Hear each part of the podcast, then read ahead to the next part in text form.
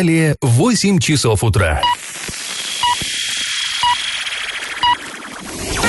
В эфире немного аналитическая, немного юмористическая и слегка музыкальная передача «Заварники» на радио «Шансон Орск». Для лиц старше 12 лет. Доброе утро, друзья! В эфире радио Шансон Орск. Как всегда, по утрам программа «Заварники». И что это значит? Это значит, что в ближайший час вы будете с нами Эльвирой Алиевой. Доброе утро. И Павлом Лещенко. Напоминаю, что слушать нас можно не только в прямом эфире, но и на подкастах. Заходим на сайт урал56.ру для лиц старше 16 лет.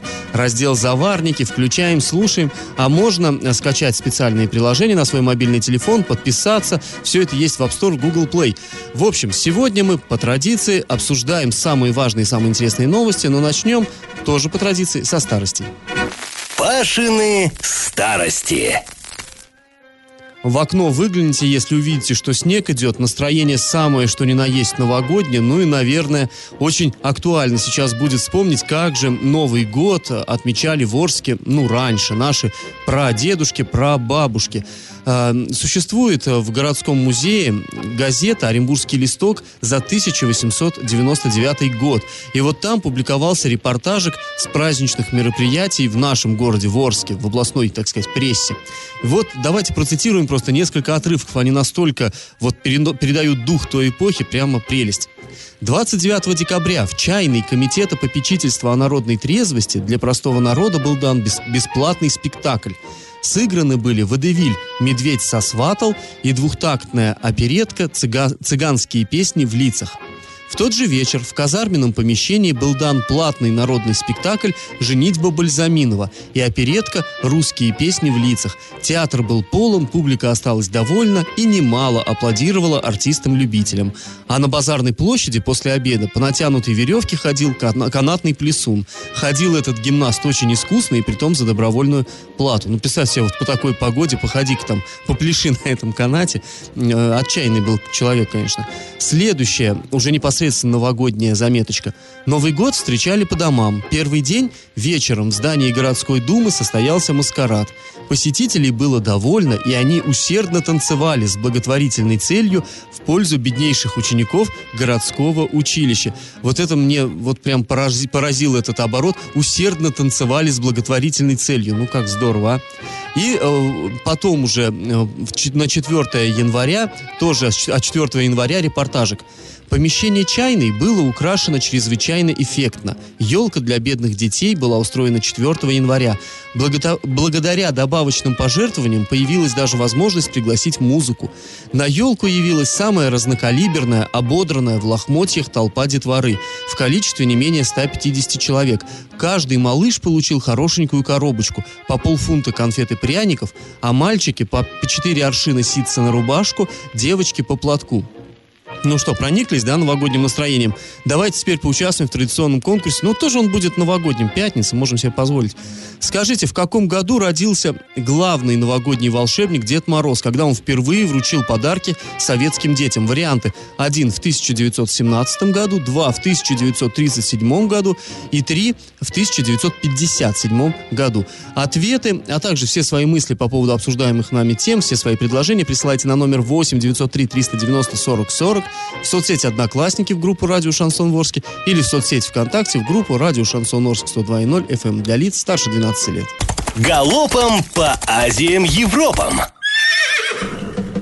На очередном заседании Орского городского совета было признано утратившим силу положение об организации питания учащихся. То есть депутаты освободили городскую администрацию вот от организации этого протеста.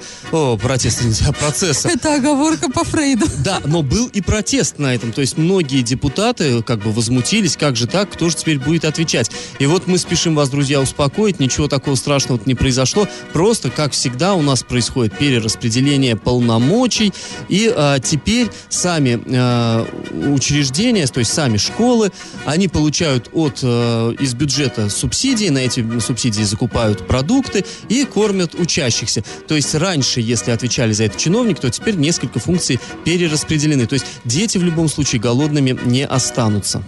В Орске выставили на продажу Э, Торгово-развлекательный ком- э, комплекс «Европейский», расположенный на проспекте Мира в районе остановки ЮМЗ. Стоимость арендного бизнеса оценена в 320 миллионов рублей. Указывается, что комплекс э, расположен в центральной части нового города и в непосредственной близости от жилых массивов. Характеризуется отличной визуальной и транспортной доступностью.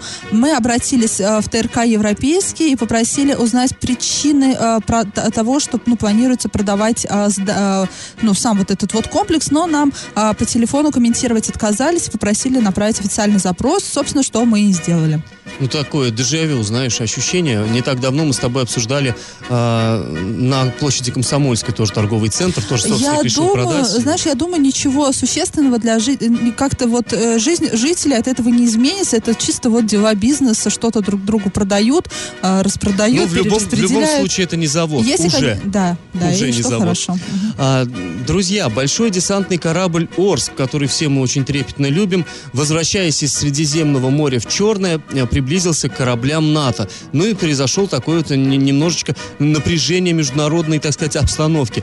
Как сообщает британская газета Daily Star, а, корабль прошел вблизи трех кораблей а, Альянса немецкого, а, а также испанского и французского. Издание уточняет, что обычно военные корабли, когда не имеют враждебных намерений, так не сближаются, но в то же время военные эксперты сообщают, что причинами могли послужить банально извилистая точка пролива, высокий уровень трафика, сильный ветер и течение. И как это понимать?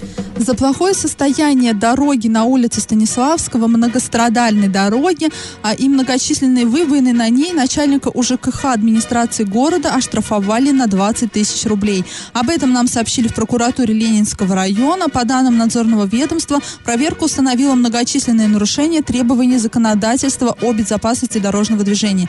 В связи с этим руководству ЖКХ было э, внесено представление и наложен штраф.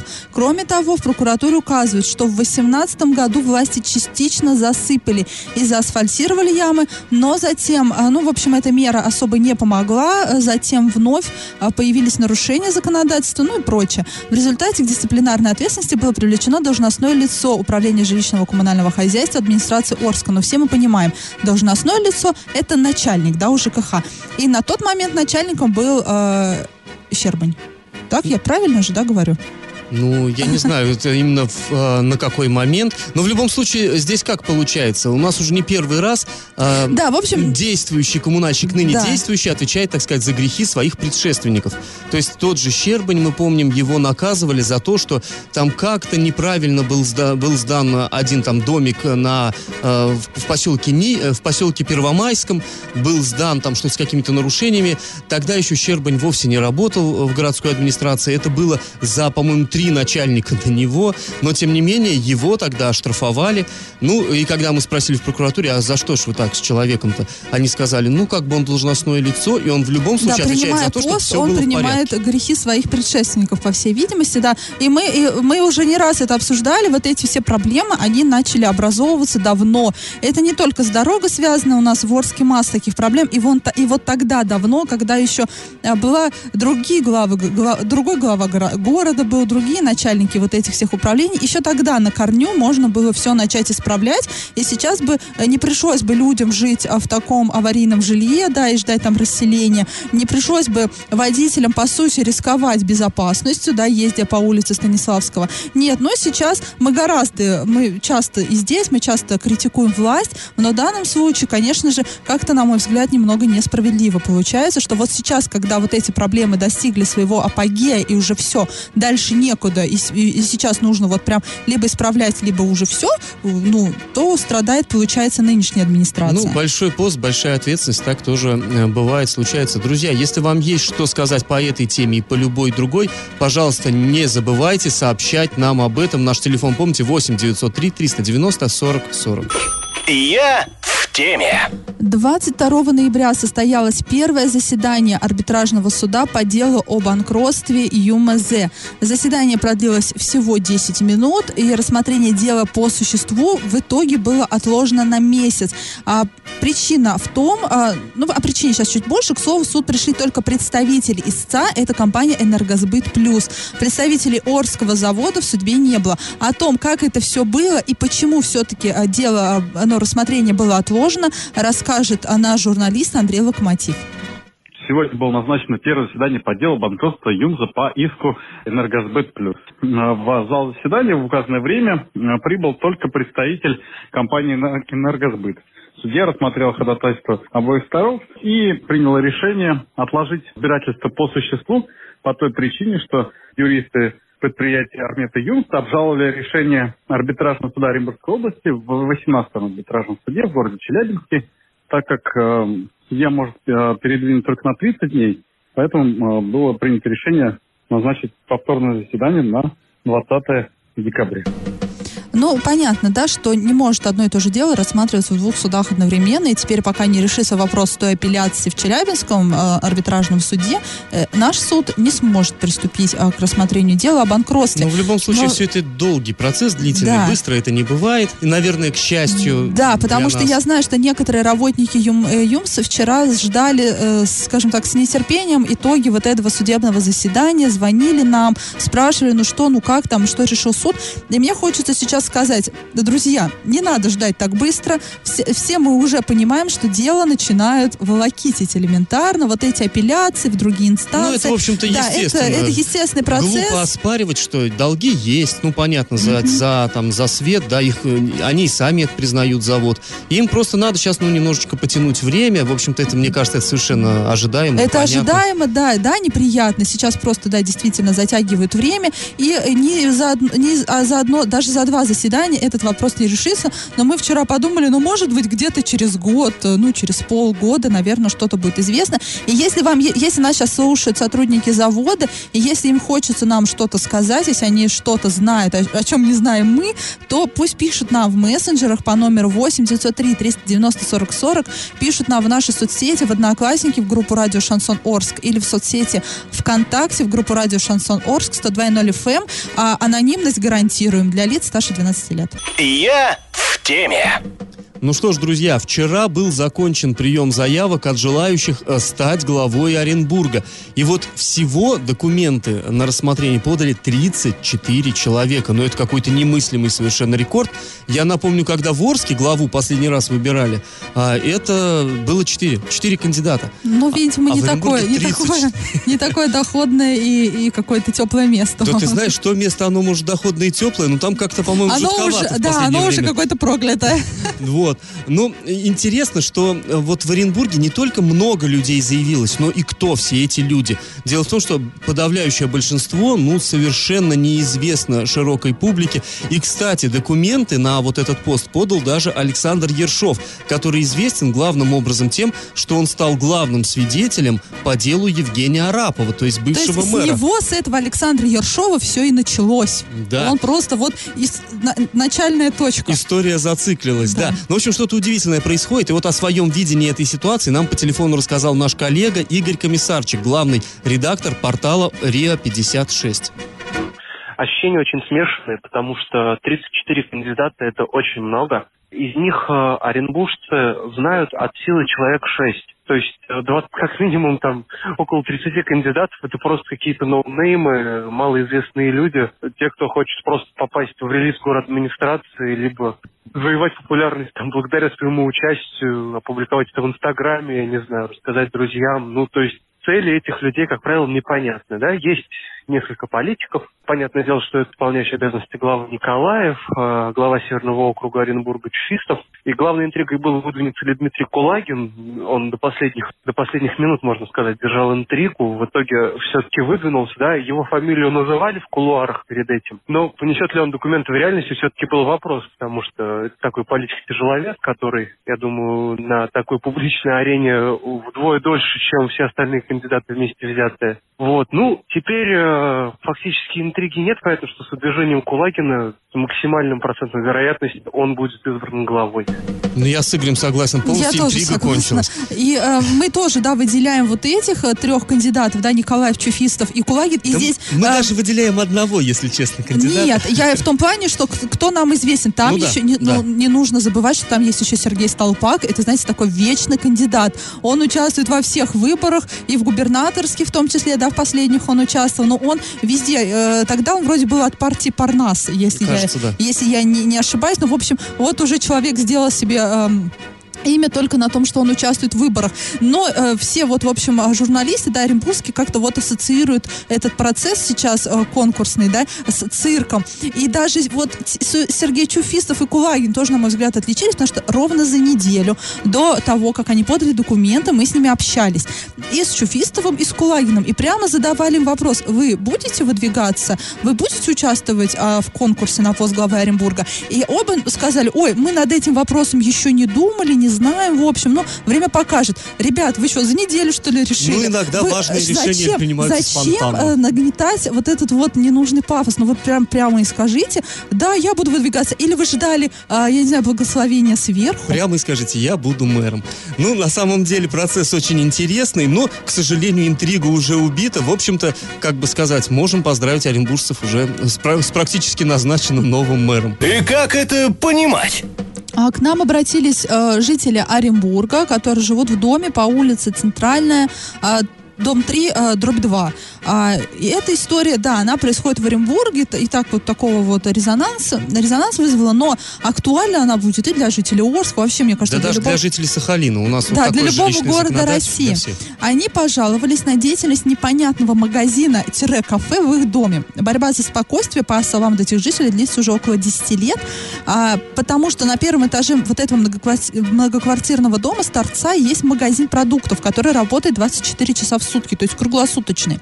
Вроде бы в этом ничего нет, это ну, пе- пережитки да, тех времен, и до сих пор в Орске есть такие дома, где вот так вот где-то в подвальчиках, да, там с торца, либо а, в квартирах на первых этажах, там так вот лестницы как-то пристраивают. Ну и, казалось бы, магазины. самим жителям удобно. За хлебушком ночью бежать далеко не надо. Но, к сожалению, туда в основном да, не за всем- хлебушком ходят. Всем, конечно, ночью Паше нужен хлеб. А Особенностью этого магазина является дополнительная комната, в которой стоит деревян... стоят деревянные столы. Интересно, к чему бы там стояли эти столы, да? А, по словам оренбуржцев, на этом, в этом месте в вечернее время и ночное, собственно, собираются различные люди и распивают спиртные напитки, Паш, поэтому нет, они не за хлебом ходят. Ну, с Это, может. наверное, да, закусывают. Причем все это сопровождается непонятными последствиями для, для жителей. э, И тут там происходят и драки, там ругаются, там, конечно же, играет громкая музыка. Посетители э, не стесняются и в туалет сходить, собственно, под окнами жильцов. И вот, по словам этих жителей, там в этом кафе нарушены нормы пожарной безопасности. И раньше вот это кафе, э, оно было трехкомнатной квартирой, в котором снесли несколько стен и перегородок, а также построили отдельный вход с торца здания. А в кругло, э, вот и по данным нашего журналиста, который, собственно, и ходил в этот магазин, там круглосуточно ведется э, торговля разли- разливными алкогольными напи- напитками. Там же, по словам жителей, можно купить и контрафактный алкоголь, но мы это утверждать точно не можем, мы не знаем.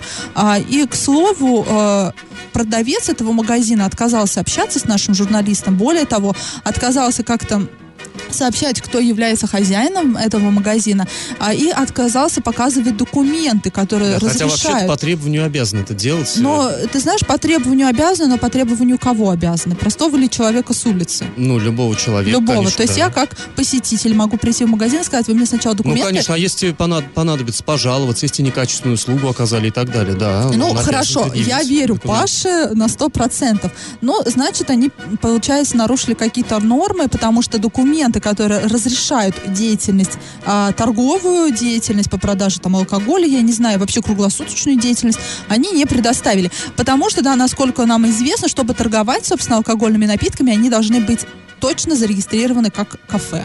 Да. Да? Ну, вообще, это э, на самом деле большая проблема, когда вот именно в жилом доме вдруг начинается в нежилом, нежилым образом, так сказать, использоваться недвижимость. Это часто сопряжено с проблемами для соседей. Да, это и, кстати, сдача квартир посуточные и все такое Соседи прочее. говорят, что они бьются очень давно, и даже дело доходило до драки. Одного из активистов избивали, другому активисту сожгли автомобиль, а третьему разбили окна в квартире.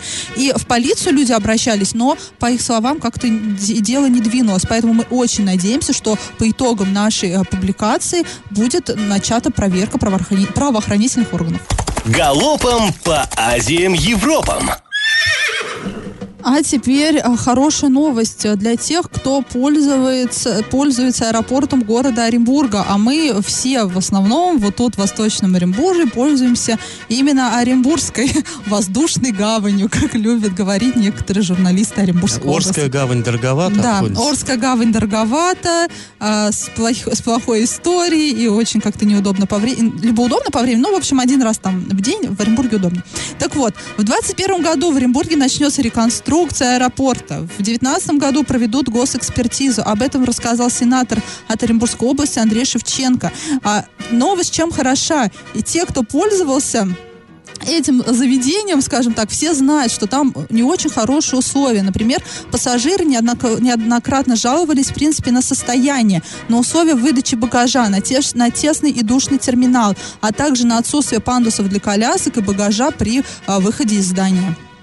А, Еще одна новость областного масштаба. А, В Оренбурге планируется создать подробный каталог памятников культурного наследия, которых в городе, по подсчету активистов, более 400.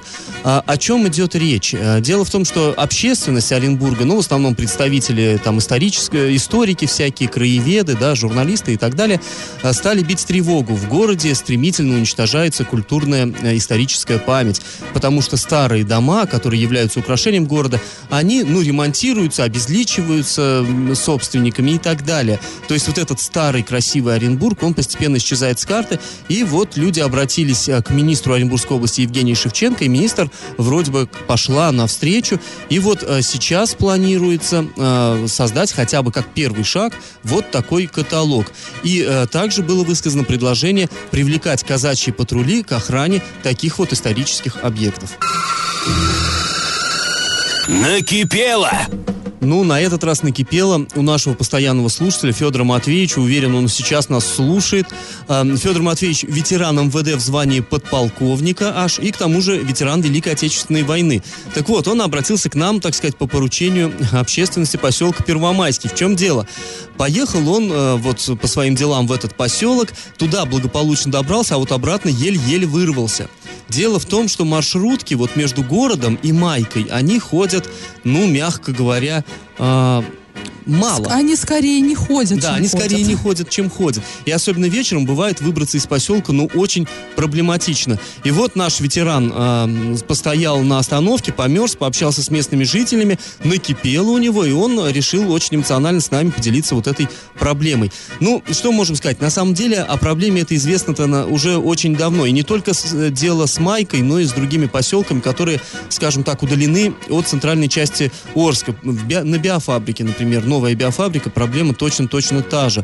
И а, уже не первый год вот эта вся тема муссируется. Помнится, три года назад этот вопрос рассматривался в городской администрации. Тогда был начальником транспортного отдела Александр Васильев, и он заявлял, что нагрузка в этих поселках серьезная только в часы пик, а днем автобусы возят воздух то есть неравномерная нагрузка, и поэтому вот э, перевозчики не очень стремятся туда, на этих маршрутах работать.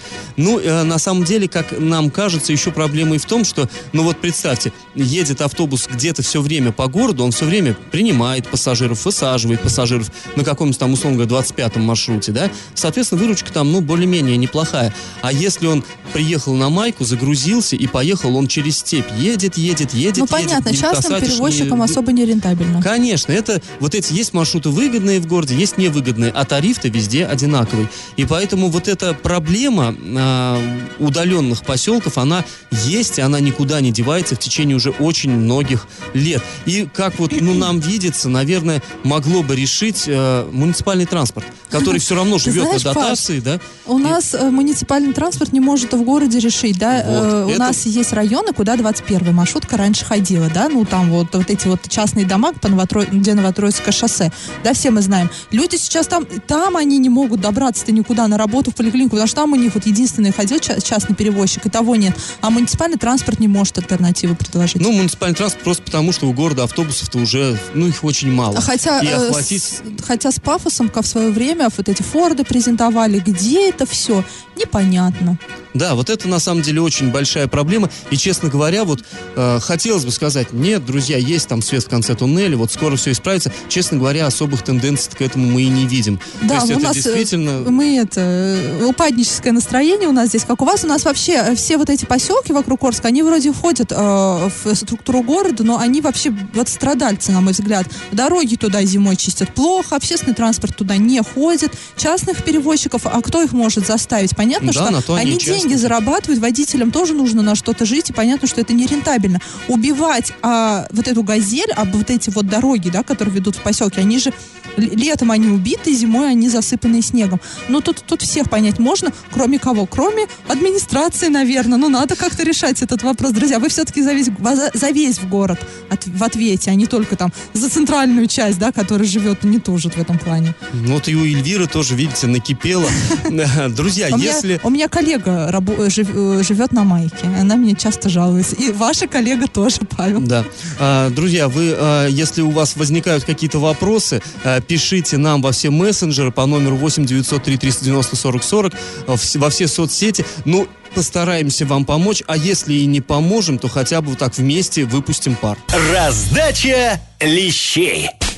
Ну, а мы в начале этой программы спрашивали, когда же появился на свет наш любимый новогодний волшебник Дед Мороз. На самом деле, дедушка не такой-то уж и старый. Дело в том, что до революции Новый год в России особо-то и не отмечали. Это было как бы продолжением Рождества. И там Дед Мороз, в общем, сказочный персонаж, был ни при чем. Все-таки праздник христианский. После революции была развернута активная антирелигиозная агитация, и Рождество отмечать перестали. Ну, и Рождество, а Новый год еще о нем и речи не шло. И вот в 36-м, 1936 году Совет народных комиссаров принял такое историческое решение. Елку надо вернуть, но уже не по поводу Рождества, религия нам не нужна, а по поводу Нового года. В общем, старую форму новым содержанием наполнили, и 1 января 1937 года в Московском доме Союзов состоялся первый новогодний утренник для детишек пионеров. И так, так вот появился на свет Дед Мороз. Это такой, знаете, симбиоз, искусственно созданный до революционного рождественского деда, импортного Санта-Клауса и фольклорного Морозка. В общем, 1937 год. А то есть правильный ответ 2. И победителем у нас сегодня становится Валентина. И Валентина получает под елочку подарочек от Деда Мороза, денежку на баланс своего сотового телефона. Друзья, слушайте нас на подкастах в разделе «Заварники» на сайте урал56.ру для лиц старше 16 лет. Слушайте на своих мобильных, подписывайтесь с помощью соответствующих предложений. Ну, а мы с вами прощаемся. Этот час вы провели с Эльвирой Алиевой. И Павлом Лещенко. Пока, услышимся в понедельник. Радио «Шансон». СМИ зарегистрировано Роскомнадзором. Свидетельство о регистрации Л номер ФС 77 68 373 от 30 декабря 2016 года. Для лиц старше 12 лет.